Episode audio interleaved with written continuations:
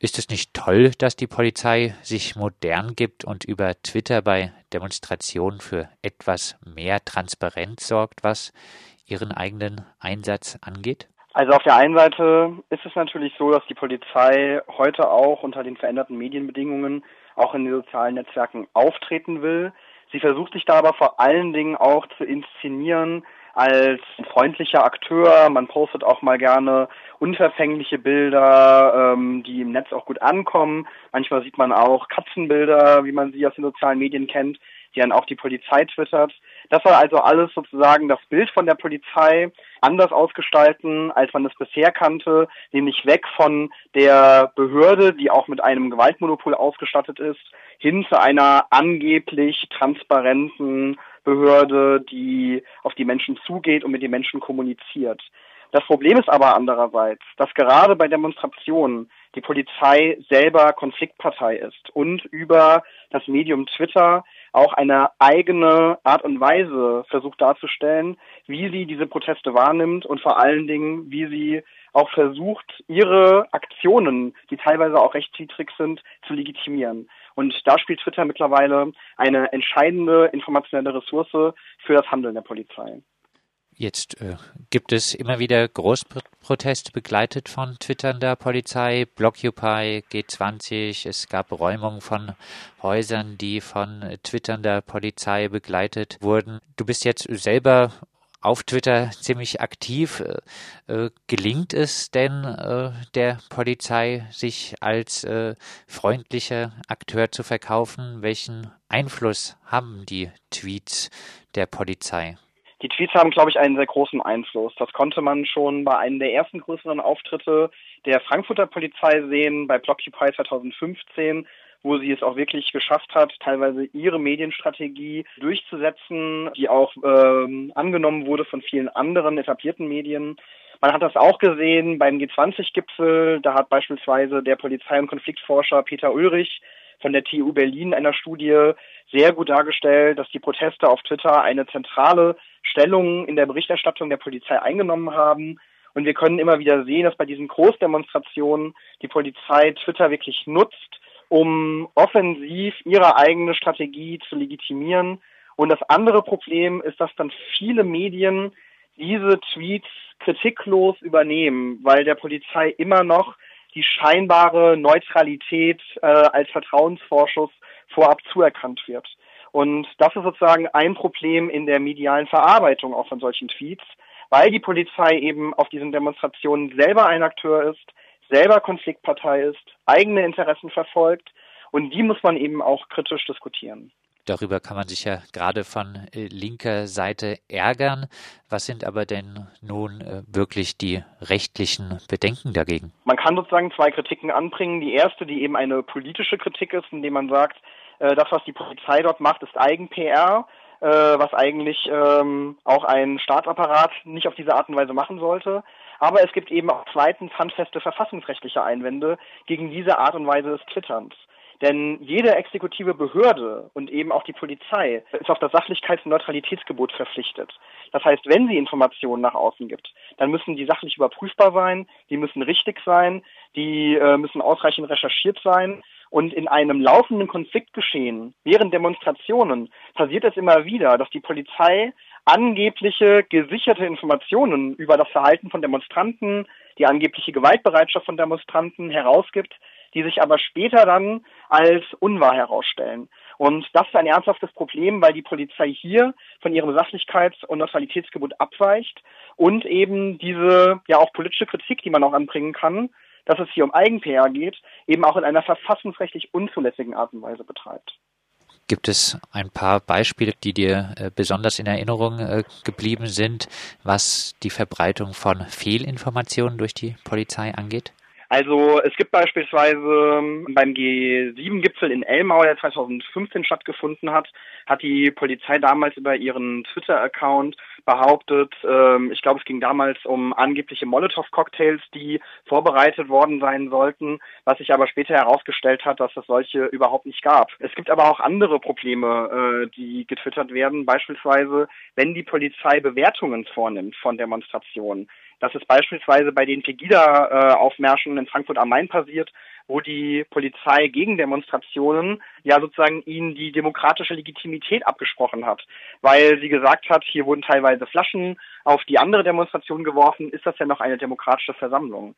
Das sind alles Tweets und Beiträge der Polizei, die unzulässig sind, weil sie eindeutig auch die sachliche Informationsebene hier überschreiten.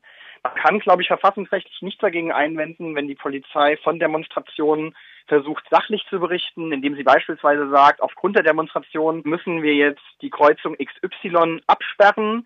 Das ist dann sozusagen eine Information an Fußgänger, Autofahrer etc., die über Twitter versuchen, Informationen zu bekommen. Aber mein Punkt ist eben, dass die Polizei Twitter eben auch anders nutzt und eben Falschinformationen herausgibt und auch Bewertungen von Demonstrationen vornimmt. Und das macht sie auch immer wieder. Und das kommt natürlich auch ähm, sozusagen deswegen immer wieder hervor, weil Twitter ein Medium ist mit einer spezifischen Sprache, mit einer spezifischen Art und Weise, wie man dort auch auftreten muss, wenn man dort Tweets absetzt. Und wenn die Polizei sich eben dieser Logik auch immer wieder annähert, dann passiert es eben, dass sie auch meines Erachtens einerseits unbewusste Fehler macht, weil sie Informationen ungeprüft herausgibt, aber auch bewusste Fehldeutungen macht, indem sie teilweise auch Informationen herausgibt bei einem Sachstand, der noch überhaupt nicht ausermittelt ist. Und ähm, ich würde schon sagen, dass Tweets der Polizei, die beispielsweise eine unzulässige Bewertung von Demonstrationen vornehmen, potenziell dazu auch geeignet sein können, andere Demonstranten davon abzuhalten, auf eine Demonstration zu gehen. Also wenn die Polizei beispielsweise behauptet, eine Demonstration sei gewalttätig, obwohl es dazu noch überhaupt gar keine Hinweise gibt, dann kann es ja sein, dass andere Demon potenzielle Demonstranten, die das zu Hause lesen, sagen, ja, dieser Demonstration schließe ich mich jetzt nicht mehr an. Und da sind wir in einem verfassungsrechtlich schwierigen Bereich, weil es hier auch um den mittelbaren Eingriff in Grundrechte von Personen geht. Aber wir können hier schon sehen, dass äh, die neuen Informationsmedien, die hier genutzt werden, verfassungsrechtlich noch überhaupt nicht eingehegt sind. Und die Polizei nutzt natürlich diese bisherigen verfassungsrechtlichen Lücken, um eben auch als eigener politischer Akteur aufzutreten. Die Polizei hat für Twittern keine Ermächtigungsgrundlage. Diese Kritik hast du mit anderen Rechtswissenschaftlern schon 2015 vorgebracht. Hat sich denn seitdem etwas verbessert, was den Umgang der Polizei mit Twitter angeht? Also man konnte ähm, im Nachhinein, nachdem wir und auch andere Rechtswissenschaftlerinnen Kritik am Twitter-Verhalten der Polizei angebracht haben, auf der einen Seite schon sehen, dass beispielsweise die Frankfurter Polizei etwas zurückhaltender geworden ist bei der Bewertung von Demonstrationen. Das ist aber bei anderen äh, Polizeibehörden nicht der Fall. Wie gesagt, es gibt äh, eine umfangreiche Studie dazu zum G20-Gipfel, in der man das äh, sehr gut nachweisen kann, wie auch dort die Polizei mit politisch eindeutigen Tweets gearbeitet hat. Es gibt aber eben auch äh, den Trend, dass versucht wird, das Informationshandeln der Polizei zu verrechtlichen, indem es beispielsweise Verordnungen gibt, in denen jetzt der Polizei eben auch ermöglicht wird, Twitter als ein Medium zu nutzen und ihnen somit eine ja, Rechtsgrundlage versucht wird zu geben.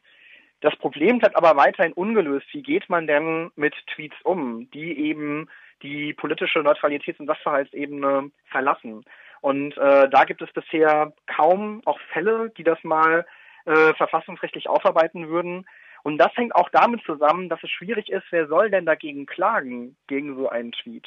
Das, soll das, das der wäre, Anmelder oder die Anmelderin machen? Du hast gesagt, Tweets können durchaus mal in ja. Grundrechte von Personen eingreifen. Gibt es rechtliche Möglichkeiten, gegen einzelne Tweets von der Polizei vorzugehen? Ja, ich glaube, es gibt da eben eine gewisse Rechtsschutzlücke, weil das Problem ist, wie gesagt, wer soll denn dagegen klagen? Äh, wenn ich äh, gegen einen Tweet der Polizei klage, muss ich davon ja auch irgendwie betroffen sein im verfassungsrechtlichen und prozessualen Sinne. Und ähm, das ist ja oft nicht der Fall, wenn die Polizei allgemeine Warnungen ausspricht äh, oder gegen Personen, die unbekannt sind, da behauptet, es äh, seien Gewalthandlungen beispielsweise passiert, die aber so gar nicht stattgefunden haben. Das heißt, wir haben ja eigentlich das Problem, dass die Polizei in einem verfassungsrechtlich bisher nicht gelösten Bereich offenbar verfassungswidrige Tweets absetzt, es aber keine Klägerin und keinen Kläger gibt, der dagegen vorgehen kann, weil die aktuellen Rechtsschutzmöglichkeiten äh, da eben wenig Möglichkeiten sehen, weil es eben immer um die unmittelbare Betroffenheit auch gehen muss, weil es auch um die Frage geht, kann der Anmelder oder die Anmelderin einer Demonstration dagegen vorgehen. Ich glaube schon, dass das man, dass man das mal prozessualrechtlich mal durchkämpfen könnte, um zu schauen, ob man hier mal einen Präzedenzfall schafft. Aber ich glaube, das sind verfassungsrechtliche Zulässigkeitsfragen, die nicht einfach sind. Und ähm, da sehen wir sozusagen, dass eben neue Technologien, die noch nicht verrechtlich sind, eben auch ähm, Möglichkeiten für die Exekutive bieten, einfach mal so eben auch zu handeln, ohne dass das nachträglich gerichtlich aufgearbeitet werden kann. Hoffnung abschließend, dass äh, die Kritik am Twitter-Verhalten der Polizei noch erhört wird? Ich glaube, dass vor allen Dingen der Zivilgesellschaft und eben auch kritischen Journalistinnen, die all das, was auf Twitter von der Polizei auch produziert wird, kritisch hinterfragen. Und das ist meines Erachtens oft eben nicht der Fall. Ähm, man sieht immer wieder, dass gerade auch in vielen etablierten Medien äh, fast euphorisiert über das neue Kommunikationsverhalten der Polizei berichtet wird äh, und eben diese verfassungsrechtlichen Probleme überhaupt nicht gesehen werden. Und das wäre sozusagen der erste Schritt, dass äh, viele Medien da eine größere Sensibilität entwickeln, dass aber eben auch zweitens die zivilgesellschaftlichen Bündnisse wie Blockupy, Ende Gelände, die G20-Initiatoren, dass die auch verstärkt eben versuchen müssen, eine Gegenöffentlichkeit auf Twitter zu erzeugen, um gegenüber Falschbehauptungen der Polizei auch äh, gesicherte eigene Informationen dem entgegenstellen zu können. Ich glaube, das ist keine Frage, die wir letztendgültig verfassungsrechtlich klären können, sondern das ist ein politischer Konflikt um Deutungshoheit. Soweit der Rechtswissenschaftler Maximilian Pichel. Mit ihm haben wir gesprochen über verfassungsmäßige Bedenken, über juristische Bedenken gegenüber twitternder Polizei, insbesondere auf Demonstrationen.